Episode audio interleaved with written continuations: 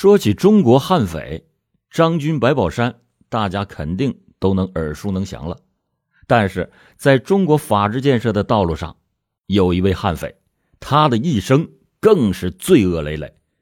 可以说，张军、白宝山都比之不如。张军在生命的最后关头，还阐述了自己的罪行，感到十分后悔。中国刑侦史上第一悍匪白宝山，在最后关头。为自己的母亲也放下了屠刀，而老欧今天要说的这位悍匪卞矿，他一个人在两年之内杀了四十一个人，在生命的最后关头，却也没有一点点的悔意。他唯一的遗憾，竟然是没有实现自己的事业，那就是杀够一百个人。欢迎您收听老欧讲答案。豫皖结合部系列杀人抢劫案的侦破纪实，原文作者高正文。节气虽然已经过了小雪，淮北平原的乡村夜晚却并没有几多的寒意。庙刹，庙建在什么时候，毁于在什么时候，敬的是哪路神仙？现在的庙刹人已经是讲不清楚了。庙。虽然荡然无存，但古老的庙会一年一度却从来没有间断过。二零零一年一月二十四日，就是庙会的正期。当代农民的商品意识并不比城里人淡薄，庙会早已经成了商品的交易会。早在二十世纪八十年代初期，庙岔镇上。就建起了一个两千多平方米的皮货市场，专营山羊的板皮。它的规模之大，商家之众，交易之多，早已经跻身于全国十大皮货市场。近几年来，传闻这里除了公开的山羊皮交易之外，暗中还有假币交易和毒品交易，使此庙有神也有鬼。鬼怕恶人，古有此说。比恶人更恶的，则是恶魔。恶魔凶狠至极，残忍至极，杀人眼都不眨。天亮就是庙会，凌晨两点多，令人意想不到的恶魔幽灵般的在庙岔街上冒了出来。他上身反穿着一件白色的夹克衫。蒙着黑色塑料袋的头上，只有两只贼眼露在外面。他左手拿着一只手电筒，右手拿着一根撬棍，口中还叼着一把剃羊刀。他早已经踩好了点儿，在集镇的正中有两间铁皮小屋。他用撬棍三拨两挑，那铁屋的窗户就打开了，翻窗入室。这个恶魔的动作是异常的迅速。铁皮小屋里面住着江寨镇后王楼村的村民王玉民夫妇俩。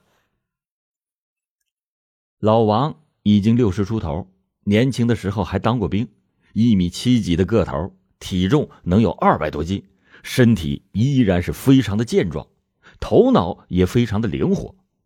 他带着老伴儿租下了这个铁皮小屋，在庙会期间经营着小吃。多多少少能赚点零花钱。为了抢占这个有利地形，夫妇俩提前了好多天就来到了镇上，一边试营业，一边等待着庙会的来临。由于试营业期间的生意还不错，头一天夫妇俩又在铁皮小屋前面搭了一间彩棚，增添了两张桌子，鲜艳的塑料彩带飘着油香，也飘着夫妇俩多彩的梦。但遗憾的是，老王这梦太香太甜，铁皮小屋的窗户被打开了，他竟然一丝也没有察觉。杀人恶魔钻进屋子里，来到了床前，他也不知道。手电筒的光照在了他的脸上，他还是不知道。于是梦断了，破也断了。他没有等到天亮后的庙会。却等来了灭顶之灾。那个恶魔左手打着手电，右手持着螺纹钢撬棍，朝着王玉民的头上只是狠命的一击，老王的鼾声便戛然而止。恶魔放下了撬棍，右手又操起了锋利的剃羊刀，朝着老王的脖子上用力的一抹，喉咙和动脉的血管便被切断，鲜血喷溅在床上、墙上和地上。紧接着，杀人恶魔又举起了利刀，朝着老王的妻子的心脏部位猛地刺了数刀。连杀两人，恶魔一不手软，二不胆怯，他把两具尸体从床上又搬到了地上，然后在床上、床下满屋子的翻腾起来，所有能藏钱的地方他都翻了个遍，总共才找到了四十二元钱。这个蒙面恶魔大失所望，怅然离去。庙刹发生了一起大案，王玉民夫妇俩同时被杀。死者外孙女在早晨七点三十五分报的案，庙刹派出所的所长张旭东已经带领着民警在七点四十分的时候到达了现场，正在维持秩序，保护着现场，并且立即的向市局领导做了汇报。同时残杀两条人命的凶杀大案，这在富阳市还是第一例。十分钟后，市公安局刑警队的刘教导员带领着侦查员以及痕检工程师来到了案发现场。到场的参战人员分成了现场勘查组、外围走访组和尸体解剖组，侦查工作火速而又缜密的展开。现场勘查。是侦查破案的关键，案件的谜面在现场，案件的谜底也在现场。现场勘查的全部目的，那就是为了解开谜面，透析谜底。市县的法医迅速的查明，死者身上有多处钝器伤和锐器伤，钝器伤是在头部，锐器伤则集中在颈部和胸部。王运民的颈部。致命的一刀，深大概有五公分，而他妻子胸部的刀伤多达十多处。提取了死者胃部的溶留物，化验检查，推算出死亡的时间是在凌晨两点左右。现场除了死者大量喷溅性的血迹之外，几乎是没有遗留任何可疑的痕迹。痕检人员细心再细心，终于在死者的床单上。发现了一点类似除号状的鞋底花纹的残痕，没有马迹，只有蛛丝。这除号状的鞋底纹就成了刑侦人员摸排犯罪嫌疑人的重要物证。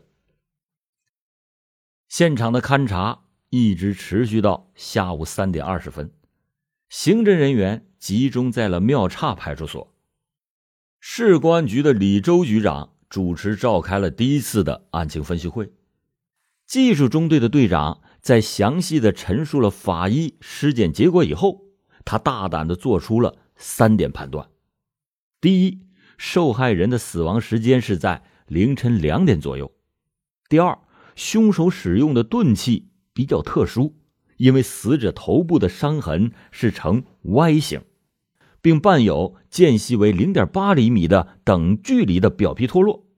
第三，凶手所持的利刃的长度应该是不少于十公分，宽度不少于六公分。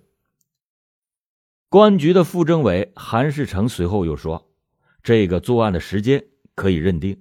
我带人在庙岔集上走访的时候，有群众就反映过，王运民夫妇俩在夜里十二点还在卖饭。”在距离现场三十米处的建材门市部，凌晨一点到两点期间一直在卸着黄沙，干活的人没有发现铁皮屋有什么动静，由此就可以印证法医的结论：死者的遇害时间应该是在凌晨两点以后。痕检工程师夏胜刚接着发言说：“初步可以认定，犯罪嫌疑人穿的是一双普通的皮鞋。”鞋底的前掌花纹呈除号形，除号的横杠长度是九毫米，点儿的长度大约是一毫米。因为现场没有提取到更有价值的物证，据此推断，一个人独立作案的可能性非常的大。当然，也不能排除两个人以上团伙作案。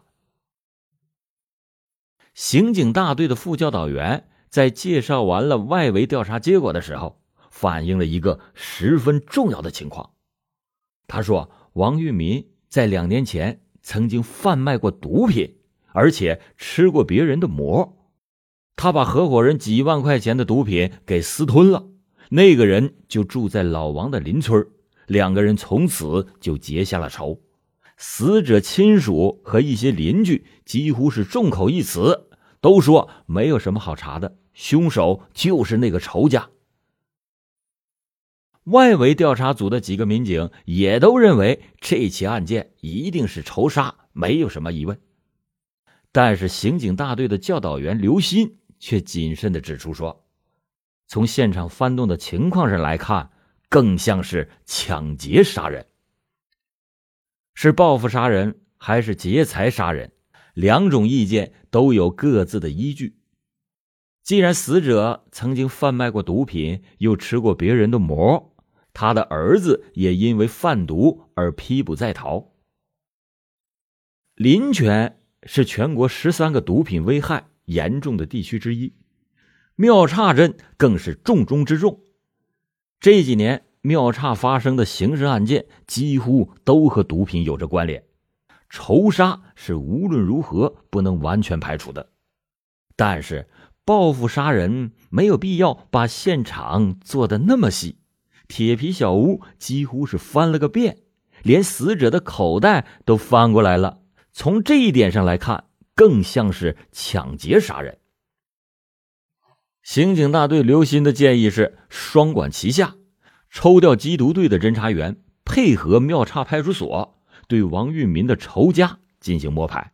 刑警大队还是围绕抢劫杀人展开进一步的侦查。林泉。是全国第一大县，面积一千一百一十八平方公里，人口一百八十八万，数字中有那么多的八，也没能使这个县发起来。相反，临泉不仅是国家贫困县，也是毒品危害严重县。大案要案的发案率，在阜阳市乃至安徽省那都是数得着的。就在今年的上半年。河南境内与临泉接壤的新蔡、平舆等县都发生过入室抢劫杀人案。就在两个小时以前，缉毒队和当地派出所的民警把仇杀给查否了。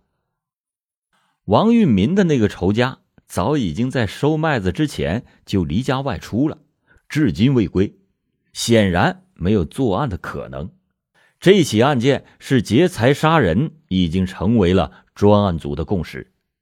然而，仅凭现场遗留的那枚残存的除号状的鞋底花纹，且不说寻找犯罪嫌疑人，就是寻找那种皮鞋的生产厂家和商家，那也无异于大海捞针。如果凶手是流窜作案，他们在庙岔现场做的戏，在其他现场未必就不露马脚。全国刑侦一盘棋，虽然是地跨两省，去临县挖掘线索，借鉴河南警方的侦查成果，这也叫现场信息共享。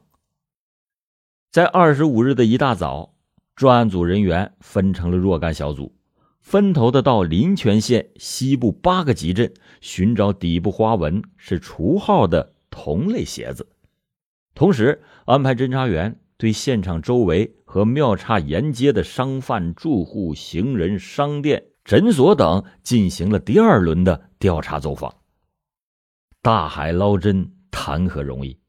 侦查人员对临泉县西部的八个集镇展开调查，无论是固定商店还是临时的摊点儿，只要是卖鞋的，他们都一一的走访询问。除号花纹底的皮鞋，都说没有卖过。侦查的范围必须再扩大，侦查的难度也随之又加大。与此同时，另一组专案人员在庙岔街上进行地毯式调查，同样是一无所获。侦查员在河南却捕捉了一个十分重要的信息。据河南沈丘警方提供，仅最近一个月。他们那里就发生了三起入室抢劫杀人案。